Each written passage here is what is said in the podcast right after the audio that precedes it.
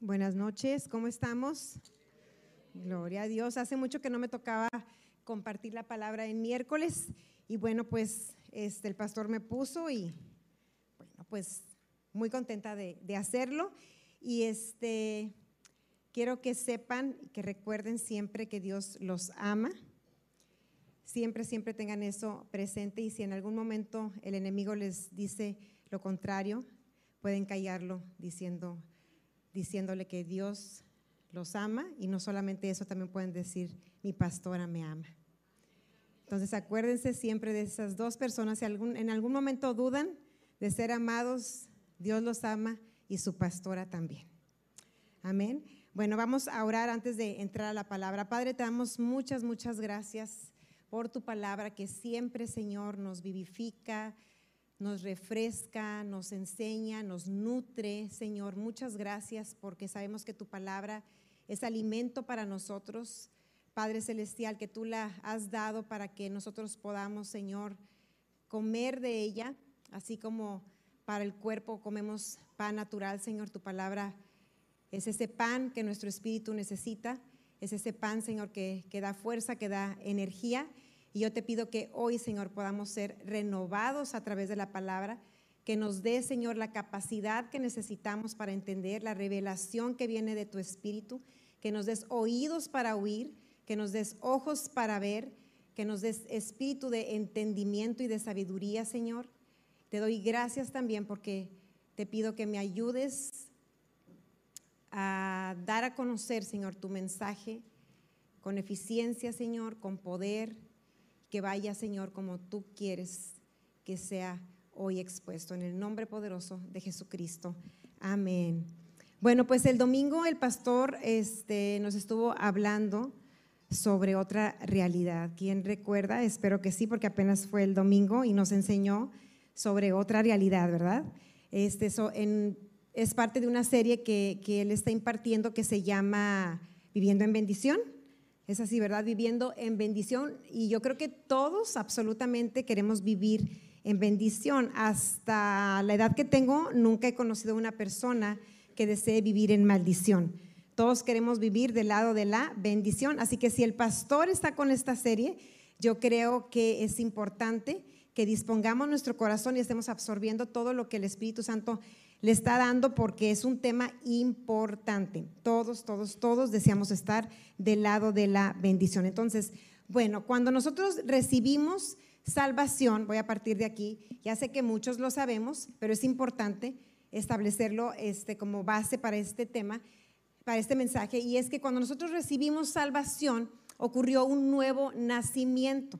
Nuestro espíritu antes estaba apartado de Dios, pero cuando, por ejemplo, ahorita que vieron personas que dijeron, yo, yo quiero recibir a Cristo, yo no estoy seguro de ser hijo de Dios. Si hicieron esa oración con fe y realmente creyeron en Cristo Jesús como su Salvador, en ustedes ocurrió el milagro más grande que hay en la humanidad y ese milagro se llama nuevo nacimiento. Es una nueva vida. Ustedes literalmente pasaron de las tinieblas ahora a la luz, ¿ok? Hubo un, un nuevo nacimiento.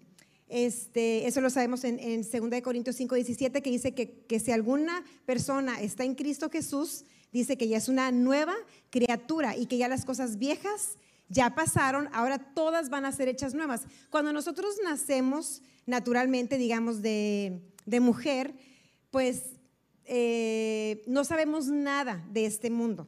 Es un proceso este, por el cual todos tenemos que pasar, donde aprendemos a comer, aprendemos pues primero a gatear y luego a caminar y luego a correr, aprendemos modales, este, también aprendemos pues a hablar, dependiendo de, del país en el que tú naciste o cómo te están criando, pues es el idioma que aprendes, pero todo se tiene que aprender. Llegamos a un mundo totalmente desconocido porque acabamos de nacer, nunca habíamos estado aquí, ¿verdad?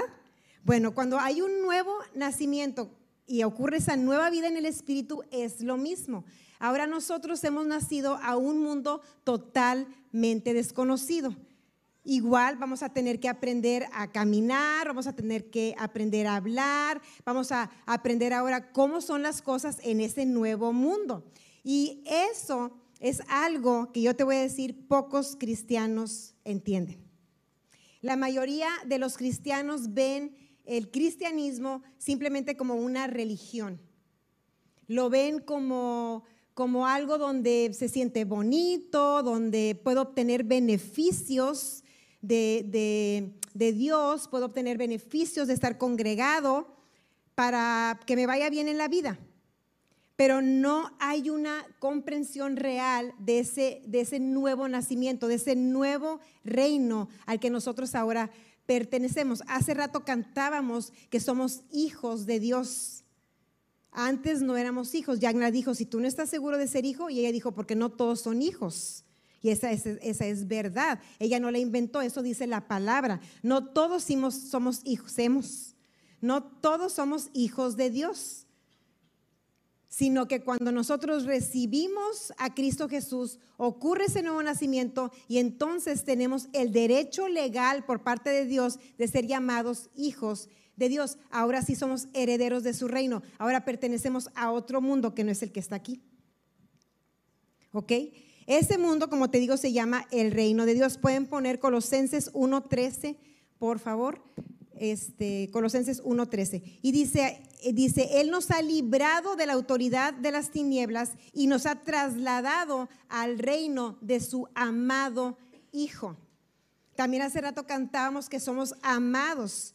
Somos amados igualmente que Cristo Jesús. Aquí dice que Jesús es amado. Es el reino de su amado Hijo.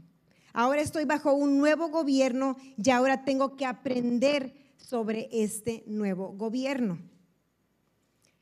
El problema, como te digo, que yo veo mucho, mucho, mucho en el cuerpo de Cristo es que falta revelación de este nuevo nacimiento y falta revelación del reino de Dios. Entonces, lo que la mayoría de las personas llegan a hacer es que hacen algo híbrido entre dos mundos. Toman lo del mundo y toman lo del reino de Dios. O sea, toman de los dos reinos, del reino de las tinieblas, porque este mundo es el reino de las tinieblas. Entonces toman del reino de las tinieblas y toman del reino de Dios, convierten algo híbrido y esto lleva al desastre. E, en, en, esto no va a haber resultados. Ni vas a tener los resultados del mundo, ni vas a tener los resultados del reino de Dios, porque no opera así. Son dos mundos que se parecen mucho, son, son dos mundos que, se parecen porque eh, Satanás, el príncipe de este mundo, no tiene poder creativo, él no puede crear nada. Él siempre toma lo que Dios creó y lo distorsiona, lo hace corrupto y esa es la manera en que él engaña a las personas. Por lo tanto, esta, esta tierra es un mundo que es parecido al reino de Dios, es parecido a los cielos. La, Biblia habla de que en los cielos hay calles, hay casas, habla sobre mansiones. La gente que ha estado en el cielo por algún ratito y que mueren, cuentan lo hermoso que es y cuentan cómo incluso hay naturaleza, cómo ven flores que no pueden describir de lo hermosas que son. Entonces es muy parecido, porque Dios creó esta tierra, viene, del mismo origen. El diablo no crea nada, el diablo solo distorsiona verdades para engañar a la gente. ¿Ok? Entonces, eh, se toman cosas de, de los dos mundos y pues no tenemos los resultados de los cuales habla el reino de Dios. Y muchas veces nos podemos frustrar porque decimos, ¿por qué si Dios dice esto? ¿Por qué si hay estas promesas? ¿Por qué si en el reino de Dios se supone que debe pasar esto? ¿Por qué me pasan estas cosas a mí? ¿Por qué me está pasando lo contrario? Es importante que chequemos dónde estamos viviendo. ¿Ok? Y yo creo que con este mensaje se van a aclarar algunas cosas, es mi oración y es lo que espero este, que, que, se logre, ¿verdad? Entonces, el enemigo no puede robarnos nuestra salvación. Ahora que tú acabas de recibir a Cristo o los que lo recibimos desde hace años, eh, no vamos a perder nuestra salvación. El diablo ya no puede... Eh, robar las ovejas que le pertenecen a Cristo. Él dice, las que son mías, nadie me las puede arrebatar. Por lo tanto, somos, somos del rey de reyes. Pero lo que sí puede hacer el enemigo es distraernos con engaños para bloquear la obra de Dios a través de nosotros. Entonces su objetivo ya es otro. ¿Ok? Ya nos perdió porque ya no pertenecemos. Aquí te acabo de leer en Colosenses, dice, nos ha librado de la potestad, o sea, nos libró de la autoridad que el enemigo tenía sobre nosotros. Hace rato Jehú decía, ya no, ya no tiene poder sobre nosotros el enemigo, porque fuimos trasladados efectivamente de ese reino, de esa autoridad en, en, la cual nosotros estábamos, bajo la cual estábamos, y ahora estamos bajo la autoridad de Cristo, que es el rey del reino al que pertenecemos, perdón por la redundancia. ¿Ok? Pero en eso él ya se siente perdido, pero él dice, lo que sí puedo hacer es bloquear todo lo que Dios quiere hacer a través de ti. Y también puedo robarte las bendiciones. Y también puedo matarte y también puedo destruirte en la carne, en esta tierra. Obviamente que si llegara incluso a matarnos, pues nosotros pertenecemos ya a, Cristo y vamos a tener vida eterna con Él. Eso ya no lo logra. Pero aquí en la tierra sí puede lograr extropiar los planes de Dios. Amén. ¿Y por qué te lo digo? Porque si nosotros conocemos esto, pues podemos estar más alertas. Si nosotros entendemos cómo opera el reino contrario al de Dios, pues no vamos a caer tan fácil en sus garras. ¿Ok? Tenemos que andar este, alertas, tenemos que ser sobrios, tenemos que saber que el enemigo anda como león rugiente buscando a quien devorar entonces, voy a hablarte de dos puntos acerca del reino de Dios. Y el primero es que el reino de Dios es invisible. El reino de Dios no se puede ver. Y por favor me ponen Lucas 17, versículos 20 al 21. Y aquí en Lucas 17, si traes tu Biblia, puedes buscarlo ahí, este 20 al 21. Dice, cuando los fariseos le preguntaron acerca de cuándo había de venir el reino de Dios, ellos le preguntan esto a Cristo, dicen, porque ellos, eh, los fariseos, o sea, los judíos, debido a las profecías que había en, la palabra, o sea, lo que ahora para nosotros es el Antiguo Testamento, las escrituras que ellos tenían, todo el tiempo se, o sea, había muchas promesas acerca de ese reino que iba a venir, de ese rey que iba a venir a salvar. Por lo tanto, ellos siempre lo estaban esperando. Y le hacen esta pregunta a Cristo, dice, este, que cuándo había de venir el reino de Dios. Y él le responde diciendo, el reino de Dios no vendrá con advertencia. No dirán, miren, aquí está, o en la Reina Valera dice, helo aquí o helo allá, porque el reino de Dios está entre vosotros, está en medio de ustedes. El reino de Dios es Cristo Jesús. El reino de Dios no es un lugar físico. El rey, aquí gracia y fe, estas paredes no es el reino de Dios. Nosotros no podemos decirle a la gente, vea gracia y fe, ese es el reino. Ahí tú vas a ver un castillo, un palacio y ahí está el rey, ¿verdad que no? No es un lugar físico. El reino de Dios es espiritual. No se puede ver y ese, ese es el problema para la mayoría de los cristianos. Porque la mayoría de los cristianos tienden a ser carnales. ¿Ok? ¿Y qué es un cristiano carnal? Un cristiano carnal es aquel que se deja llevar por todo lo que ve, oye, prueba, huele, toca. Eso es un, un, cristiano carnal y es completamente contrario a un cristiano espiritual. El cristiano carnal no logra entender las cosas del Espíritu porque anda por lo que siente, por lo que vive, por lo que puede ver. Todo el tiempo está buscando evidencia o todo el tiempo se está guiando por lo que siente a través de sus sentidos físicos o por lo que siente emocionalmente o sentimentalmente. Por ejemplo, si la alabanza se pone buena, dicen, ay, estuvo bien padre, pero muchas veces es emocional no es espiritual. ¿Ok? Y, así otras cosas. A veces la palabra te puede emocionar y hay otras veces que la palabra no te emociona nada, pero nada. Pero los hijos de Dios, el reino al que nosotros pertenecemos es espiritual. No, no, no andamos por lo que sentimos. No andamos por lo que nos gusta, por lo que, por lo que es atractivo. O sea, no tiene que ver nada tú tienes que cerrar los ojos y no ver nada. Ahí es donde tú encuentras lo espiritual.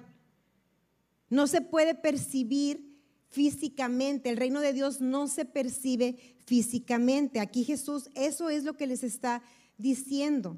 Este, entonces, por ejemplo, la enfermedad se siente, ¿verdad? Porque tú sientes un dolor.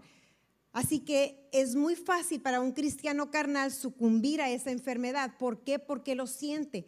Es más fácil someterte a algo que sientes, porque la enfermedad se siente, la tos, la oyes, la sientes, este, la temperatura pues te estás tocando, es una realidad, es un hecho, y es más fácil someterte a eso que someterte a la palabra de Dios que dice que por sus llagas fuimos curados, fuimos sanados.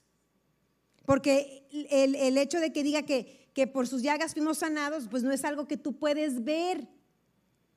No es algo que tú puedes sentir, no es algo que tú puedes tocar. En cambio, la enfermedad sí. Tú vas con un doctor, te diagnostica y te dice, tienes COVID.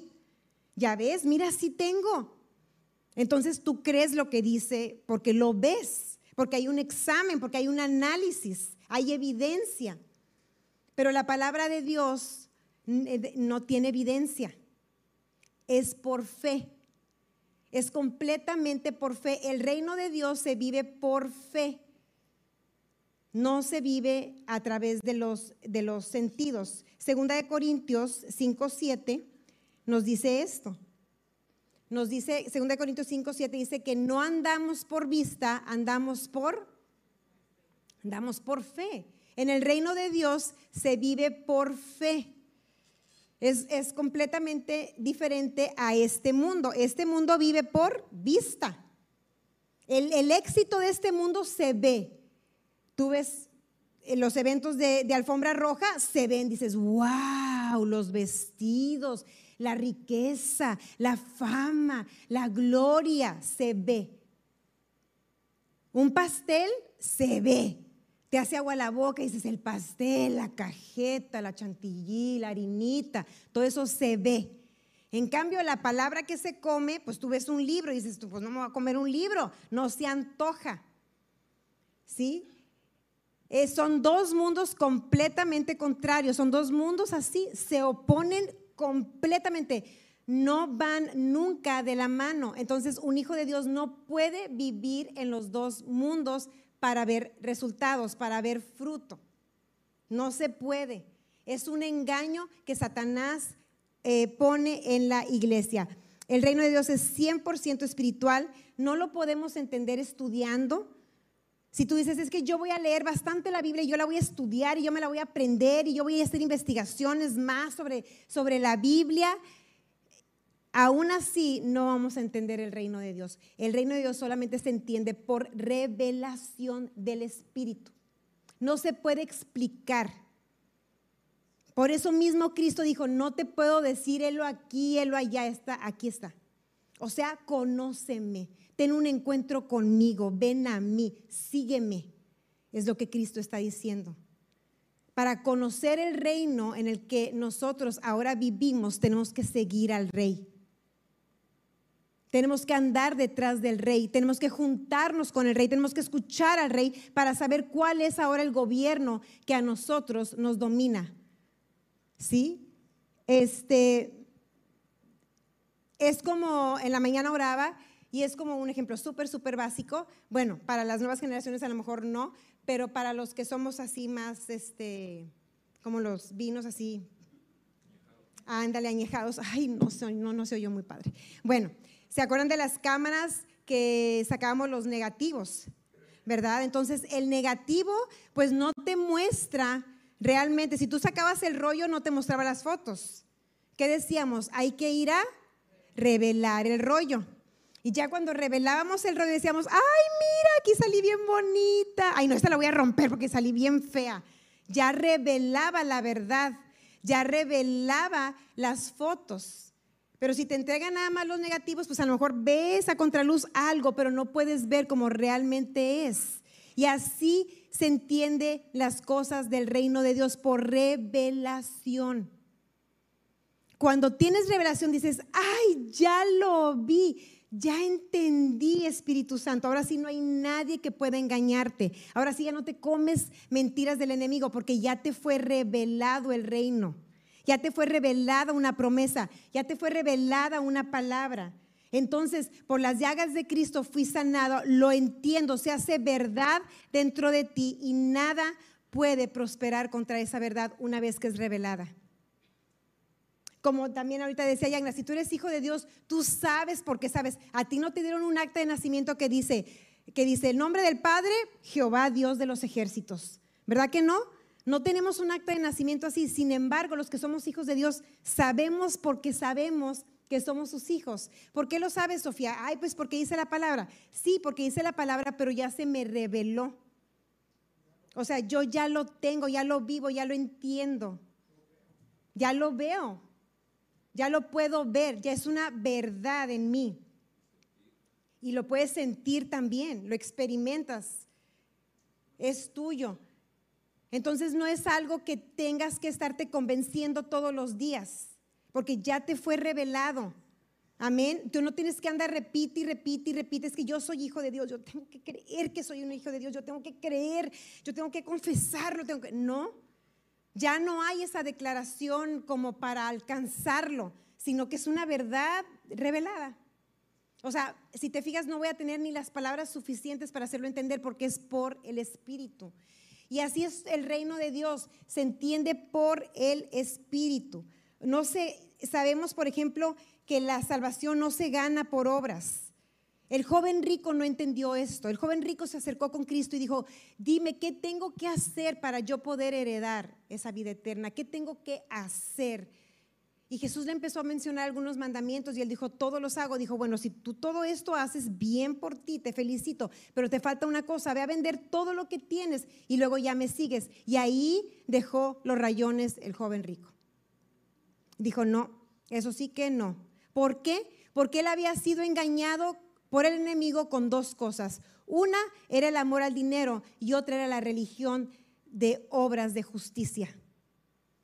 Su fe estaba puesta en las obras que él hacía y él pensaba que sus obras lo iban a justificar para poder entrar al reino de Dios. Y el reino al reino de Dios no se accede por obras de justicia. ¿Cómo llegamos al reino de Dios? Por gracia y fe. Bueno, por fe y gracia, no vayan a pensar que por Gracia y fe no salva a nadie, solo Jesucristo. Pero llegamos por fe y por gracia, por fe en Cristo, por ese regalo que Él nos dio. Ese regalo de salvación se toma por fe. Y ya, ya nos salvamos sin hacer absolutamente nada. Así es como heredamos nosotros la salvación. Y este joven no lo entendió. Él, él no lo vio así. Me ponen por favor Lucas 18, 24 al, 27. Y entonces, este, Lucas 18, 24, 27, aquí Jesús está eh, hablando con sus discípulos sobre este muchacho y dice, Jesús al ver que se había entristecido mucho, dijo, cuán difícilmente entrarán en el reino de Dios los que tienen riquezas, porque más fácil es a un camello pasar por el ojo de una aguja que a un rico entrar en el reino de Dios. Los que oyeron esto dijeron, ¿y quién podrá ser salvo? Dijeron, no, pues entonces, o sea, qué difícil es. Y él, Jesús les dice, lo que es imposible para los hombres es posible para Dios. Para nosotros es imposible entrar al reino de Dios. Imposible. No hay obras, no hay nada que yo pueda hacer para poderme ganar ese derecho. Nada. Pero lo que es imposible para mí es imposible para Dios. Jesucristo lo hizo posible para mí, lo hizo posible para ti. A través de su sacrificio es que nosotros pudimos llegar a este reino, ahora ser parte del, pueblo de Dios. ¿okay? Entonces, este, como este reino, te decía, es invisible, no se puede vivir sin revelación. Y la gente se pierde en esta parte. La gente se queda sin se queda sin todo lo que el reino ofrece por estar con un pie en un mundo y otro pie en otro mundo. Y, esto es triste. Y hoy, hoy, en, el tiempo que vivimos, se está dando muchísimo. se está dando muchísimo de mezclar los dos mundos. Y déjame decirte, no se puede. Esto es imposible. Tú no puedes decir que Dios sea socio del diablo. Tú no puedes decir que ellos son la mancuerna perfecta. Es contrario completamente. Y, lo, lo, maravilloso de este reino, que es el punto número dos, es que tiene beneficios exclusivos. El reino de Dios tiene beneficios que son exclusivos del mismo reino.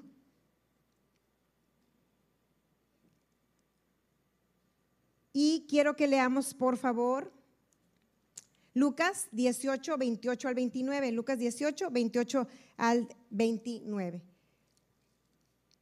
Aquí dice, entonces Pedro, cuando él dice esto, cuando, cuando él le dice a los, a los discípulos, ¿saben qué? O sea, qué difícil es que entren al reino de Dios.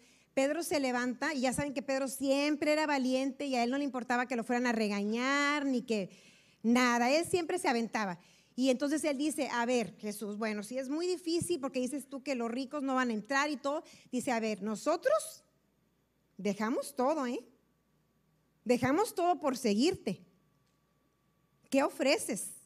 Digo, porque yo dejé a, mis, mis barcos, dejé mi pesca, dejé mi profesión, dejé todo para seguirte. Dime de qué se trata esto. Digo, pues para tantearle, porque ha de haber dicho, si te voy a seguir y luego me vas a decir que así también está difícil entrar al reino, pues para considerarlo, ¿verdad? Entonces Jesús le dice, fíjate bien cómo aquí Jesús no reprende a Pedro, no lo regaña, no le dice que está equivocado, no le dice aléjate de mí, Satanás, sino que Jesús le contesta y le dice, de cierto les digo que no hay nadie que haya dejado casa o hermanos o hermanas o madre o padre o hijos o campos por causa de mí y del Evangelio que no reciba cien veces más ahora en este tiempo casas, hermanos, hermanas, madres, hijos y campos con persecuciones y en la edad venidera la vida eterna. Entonces Pedro hace los cálculos y dice, no, pues sí me conviene. Porque cien veces más en esta tierra, si yo te sigo, como que sí es una buena oferta. No hay ningún otro reino en esta tierra que te ofrezca estos beneficios. Y eso el enemigo lo sabe. Y lo sabe a veces mucho más que los mismos hijos de Dios. Y está celoso de esos beneficios. No hay otro reino como el reino de Dios. Las prestaciones que hay en este reino no tienen límites. Tú oyes que mucha gente consigue un buen trabajo porque dicen, tiene muy buenas prestaciones. Me dan esto, esto, esto y esto. Bueno, este reino no tiene límites para las prestaciones que te da. Te ofrece protección física, seguridad financiera, salud, poder, autoridad, alegría inigualable, no te pide perfil, no te pide currículum, ni pasaporte, ni talentos, ni títulos, ni siquiera te pide experiencia. Y además, todo lo que tú dejes te lo devuelve 100 veces más. Y aparte de todo esto, cuando dejes esta tierra, vas a tener vida eterna con Cristo Jesús. Puedes darte cuenta de los beneficios que hay en seguir a Cristo. Mira, para nosotros ni la muerte es pérdida. La muerte no es pérdida para un hijo de Dios. Si tú todavía tienes temor a la muerte, pídele revelación a Cristo Jesús de la eternidad. A mí me emociona demasiado. Sin embargo, sé que tengo algo que cumplir aquí. Pero la eternidad es poderosa. Como yo te dije, la eternidad es parecido. El, reino de donde está el Padre es algo parecido aquí, pero perfecto. Es como aquí, pero imagínate que como lo que tú vives aquí es perfecto allá. Hay un mal concepto de pensar que todo el día vamos a estar santos, santos, santos, santos. Cuando yo llegué a Cristo me decían, es que en la eternidad todo el tiempo vas a estar adorando a Dios. Yo dije, qué feo. La verdad no se me hacía nada atractivo. A lo mejor a ti sí, a mí no se me hacía nada atractivo. Me encanta la adoración, me encanta la presencia de Dios, pero francamente, estar toda la eternidad alabando, o sea, ¿sabes cuánto dura la eternidad para siempre? No voy a aguantar. Pero no es cierto, no vamos a estar toda la eternidad con las manos levantadas cantando. Va a haber muchas cosas que hacer, hay muchas cosas que hacer. Si aquí está bueno, si aquí tenemos días buenos, imagínate los días que vamos a tener allá. No hay miedo a la muerte, es una graduación. Lo que vivimos aquí es una probadita del cielo, probadititita, como hacerle así al betún. Aquí en parte entendemos, allá va a ser ahora sí revelado todo. Vamos a tener un cuerpo perfecto. Todo va a ser perfecto. No hay nada comparable. Cuando decimos, no, Cristo, no vengas porque todavía no me caso, no hay revelación de la eternidad. Hace falta esa revelación. Cuando hay revelación de la eternidad, créeme que eres mucho más feliz en la tierra mucho más feliz porque sabes que es temporal. Sabes que todo lo de aquí se va a acabar. Creo que 2 Corintios 4, 18 dice que todo lo que se ve es temporal, pero lo que no se ve es eterno.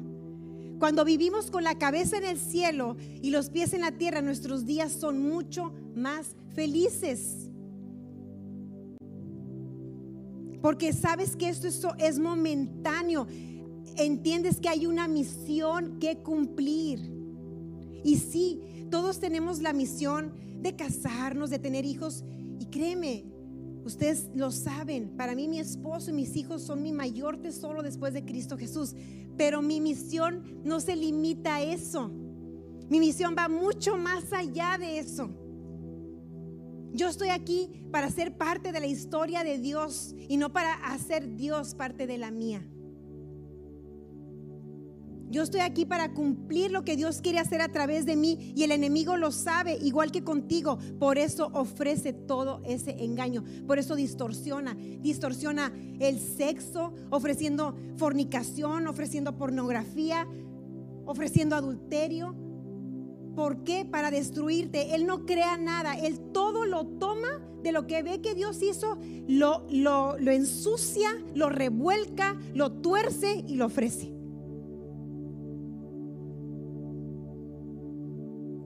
Es un mentiroso. Es un mentiroso que quiere robar tu propósito.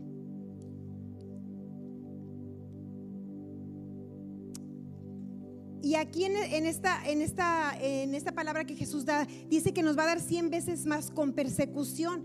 Y mucha gente le tiene miedo a la persecución. La persecución son críticas, son burlas, son injusticias, pero cuando también entiendes quién es Cristo y cuando te es revelada su persona, cuando te es revelado tu propósito, créeme que las persecuciones te hacen feliz. Vas a decir, no hombre Sofía, estás loca, te hacen feliz. Porque dices, te estoy reflejando, Señor, y por causa de ti yo me haré más vil. Más vil me voy a hacer para glorificarte más. Eso no quiere decir que nosotros nos enemistamos con las personas. Sabemos perfectamente que nuestra lucha no es contra carne ni sangre. Sabemos perfectamente quién está atrás de esa persecución. Sabemos perfectamente que nuestra luz hace crujir los dientes de los demonios que cargan los que no son hijos de Dios. Y por eso se burlan. Pero es un honor ser perseguido. Es un honor que se rían de ti cuando yo, este, cuando mis hijos eran chiquitos, que decía, ustedes no participan en el altar de muertos, no lo van a hacer porque eso es del reino de las tinieblas. ¿Cómo voy a dejar que le lleves mole a la abuelita de tu amigo? Estás invocando muertos. Y la palabra es muy enfática y dice que eso está prohibido, no se hace, porque cuando tú invocas a un muerto, el que viene es el diablo. Y tú no vas a participar en eso, mamá. Es que todos me preguntaban, gloria a Dios, me da gusto y que te dé gusto a ti. Es que si no hago la calavera, dijo la maestra que me van a poner cero. Gloria a Dios, mi amor, a mí me hace feliz ese cero. Me llena de orgullo. Y feliz yo estoy que en la boleta te pongan cero, porque cuando me pregunten por qué tienes ese cero, voy a decir por causa de Cristo. Porque yo no me voy a revolver con el mundo. Porque mi casa y yo serviremos a Jehová. Porque somos del reino de Dios, no nos mezclamos. No, nos, no me interesa la opinión del mundo, te lo digo, o sea, respetuosamente. Al decir no me interesa, o sea, no me mueve, no me sacude. Porque yo pertenezco a otro reino. Cuando nosotros a lo mejor tenemos contacto con alguien de otro país, vamos a decir que te vas a España, y hay gente que dice, yo cuido mucho mi acento, yo no quiero terminar hablando como los españoles. ¿Por qué? Porque estás feliz de ser mexicano. Y dices, que no se me vaya a pegar, que no se me vaya a pegar, yo no quiero hablar como ellos, porque a mí me gusta mi acento. Bueno, así somos del reino de Dios. A mí me gusta ser del reino de Dios. No quiero que se me pegue nada del mundo. No me gusta, porque no pertenezco a ese reino. Yo quiero que se note que soy hijo de Dios. Así como que dice, yo quiero que se note que soy mexicano. Y que le pase el mariachi porque me enorgullece, porque oigo el himno nacional y me pongo chinito. Bueno, así yo me pongo chinita con la palabra de Dios. Me llena de gozo que se note que soy su hija, que no soy de este reino. nos debe llenar de gozo, iglesia. No podemos revolverlo. Hay condiciones para estar en este reino. ¿En serio? Yo pensé que todos los beneficios eran así nada más. Hay condiciones. Y la condición es permanecer en ese reino. Jesús fue muy claro y él dijo, si me sigues, y él dijo, si ustedes permanecen en mí y mi palabra permanece en ti, entonces vas a tener todos los beneficios. ¿Por qué? Porque, porque Jesús es, condicionante porque a él le gusta darse el taco. No, porque simplemente si no estoy bajo los principios del reino, no, no puede haber fruto. Yo no puedo estar en un país y recibir beneficios. Yo no puedo ser mexicana y recibir los beneficios de Francia. ¿Verdad que no puedo? Tengo que permanecer, o sea, tengo que, no me refiero físicamente, sino que tengo que tener esa nacionalidad. Tengo que estar bajo ese gobierno para yo recibir lo que me corresponde. Para poder recibir todos los beneficios, la condición es que yo permanezca en ese reino. No puedo ir y venir. Iglesia, no podemos contaminarnos del mundo. No pienses que Dios es un Padre que todo lo controla. Ese es un engaño del enemigo.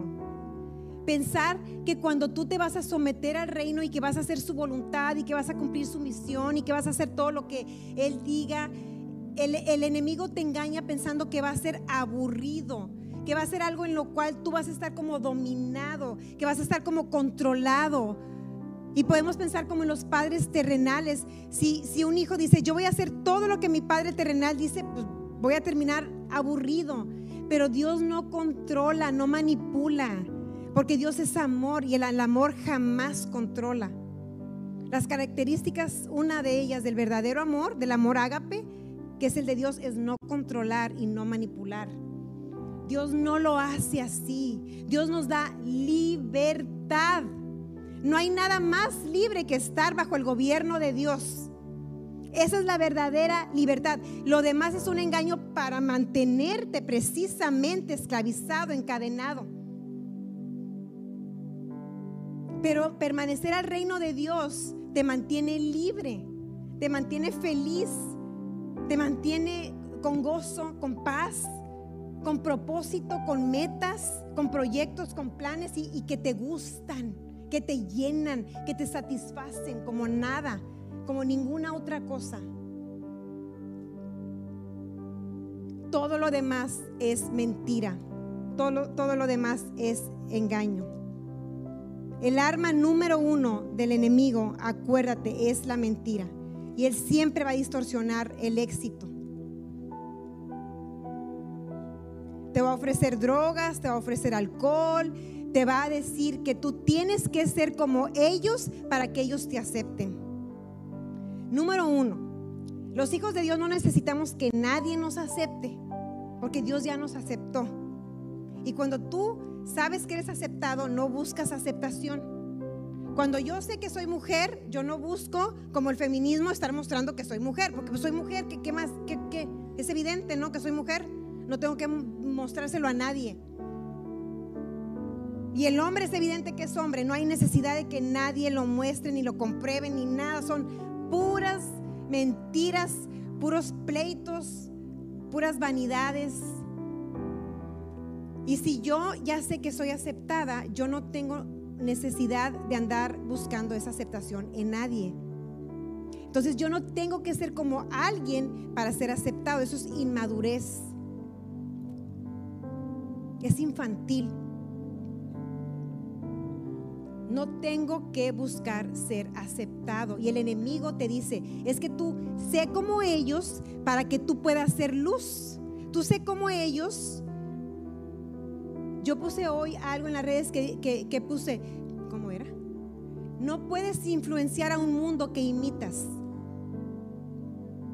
O sea, no se puede. Si tú, si tú imitas y luego los quieres influenciar, ¿cómo vas a influenciar? Se pierde completamente el poder de influencia ahí. Y el enemigo te puede decir, mira, es que Pablo era como los judíos cuando estaba con los judíos, era como estos. De eso no, a eso no se refiere la palabra.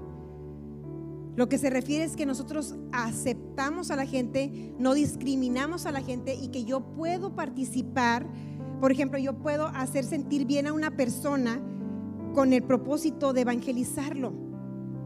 Si un chinito me pide que me siente en el piso a comer, yo puedo comer en el piso. Para que esa persona sienta el amor y yo pueda compartirle de Cristo Jesús. Pablo no andaba haciendo las cosas del mundo para que el mundo lo aceptara. Si el más radical del Nuevo Testamento es Pablo. Entonces no te dejes engañar. El poder está en mantenernos en el reino. El poder está en mantener nuestra verdadera identidad. Ahí está nuestro poder. No está en imitar al mundo. Yo les decía en una reunión que tuvimos con servidores, hoy tenemos muy malos ejemplos del cristianismo. Ahora se habla de gente de Hollywood que se ha convertido al cristianismo, pero tienen muy mal ejemplo. Así no es. Tú no puedes decir yo soy del reino de Dios y luego estás metido ahí. Estás perdiendo el tiempo. No te va a salir ni lo del mundo y lo de Dios, pues menos. No va a salir, no se puede. Lo de Dios es mejor, esa es la respuesta. En, el reino de Dios te da la respuesta a todo, te da la salida a todo, absolutamente a todo. Para las enfermedades te da la salida, para la tristeza te da la salida, para el enemigo te da la salida. Nos ha dado todo, para vivir bien en esta tierra, nos ha dado absolutamente todo. Solteros, no se crean la mentira de que una persona te hace feliz, por favor. No es verdad. Se pierden de la alegría que hay en la soltería. Se pierden de los beneficios y de ese tiempo hermoso que hay en la soltería por estar creyendo que una persona te va a hacer feliz es una mentira. Y hoy la derribo en el nombre de Jesús.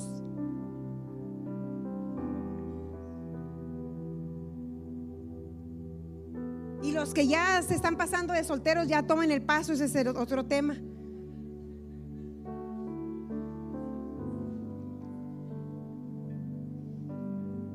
Pero no es verdad, una persona no te hace feliz.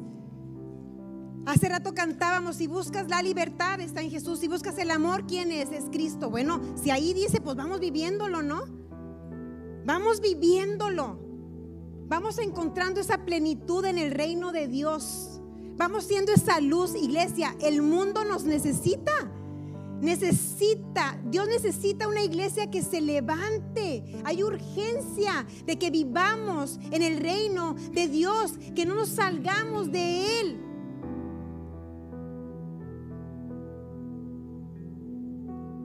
Vamos a ponernos de pie, por favor, y vamos a orar.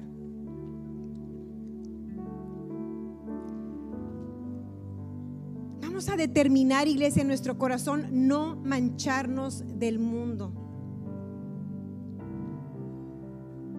No mancharnos. En Santiago dice, esta es la verdadera religión, guardarse de, de mancha del mundo, de guardarse del mundo. Eso es, y no es no es una ley para hacerte infeliz, es precisamente para darte éxito. Éxito total. Dios está de tu lado. Dios quiere que te vaya bien. Dios ha dado todo para que nos vaya bien. Absolutamente. No se quedó con nada.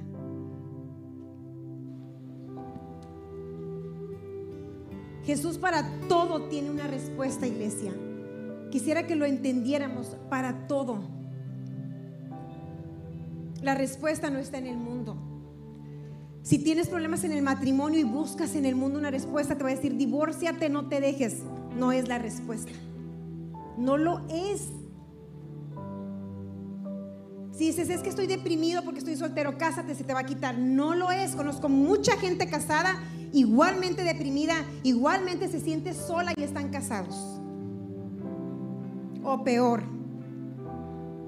Porque no es, nada nos va a satisfacer. Somos hijos de Dios. Vamos a orar. Padre, te damos gracias, Señor, por habernos trasladado, Señor, al reino de tu amado Hijo. Te damos gracias porque hoy pertenecemos a tu reino, Señor, porque podemos decir que somos tus hijos, Señor. Y queremos permanecer ahí, Señor. Determinamos en nuestro corazón permanecer en tu reino, llenarnos de ti, Señor, establecernos, ser diferentes, Señor, ser como Josué, ser como Esther, Señor, ser como Ruth, ser como David, Padre, que no tenían miedo, que eran valientes, que eran radicales, ser como Pablo, Señor. Necesitamos en la iglesia gente valiente. Levántate, iglesia.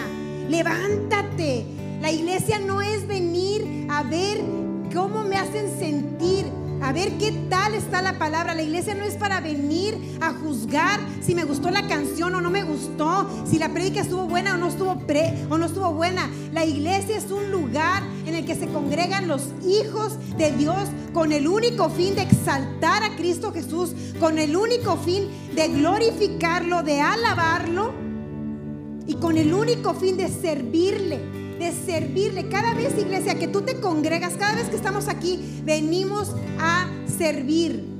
Venimos a servir a Dios y a servir a nuestros hermanos. Y unos, y a, unos a otros nos ayudamos, nos apoyamos, pero no te dejes engañar que venir a la iglesia es sentarme a, a ver un espectáculo, a pasarla bien. Eso no es la iglesia. Aquí parece que esto fuera un escenario. No es un escenario. No lo es. Esto es un altar. Este es un lugar santo. Este es un lugar donde se glorifica a Cristo. Y rendimos cuentas, todos los que nos subimos a este lugar, rendimos cuentas, porque este es un lugar santo. No estamos jugando. No son espectáculos. Venimos aquí a glorificar a Cristo Jesús. Y es verdad, somos amados, somos perdonados, somos escogidos por la sangre de Cristo que nos ha lavado, que nos ha limpiado. Y precisamente esa verdad es la que nos hace amarlo, es la que nos hace querer vivir bien. Precisamente esa verdad es la que nos fortalece para seguir en este reino. Porque nada, nadie ha ofrecido su vida por nosotros más que Cristo Jesús. Nadie ha pagado nuestro pecado más que Cristo Jesús. Por su amor y su misericordia es que estamos aquí. El siguiente respiro que damos es por su gracia, por su misericordia. Porque si no fuera, podríamos caer muertos en un segundo. Vivimos por la gracia, el amor y la misericordia que Él nos tiene. Él es bueno, iglesia. Él es bueno. Quédate en el reino. Tú vas a tener cien veces más. Jesús lo ha prometido. Te adoramos, Señor. Y hoy determinamos, Padre. Hoy determinamos llenarnos más, Señor. Conocerte más. Rendirnos más, Señor sacrificar más nuestra vida para ti. Sabemos que vale la pena, Señor. Amamos, Jesús. Vamos a cantarle con todo nuestro corazón.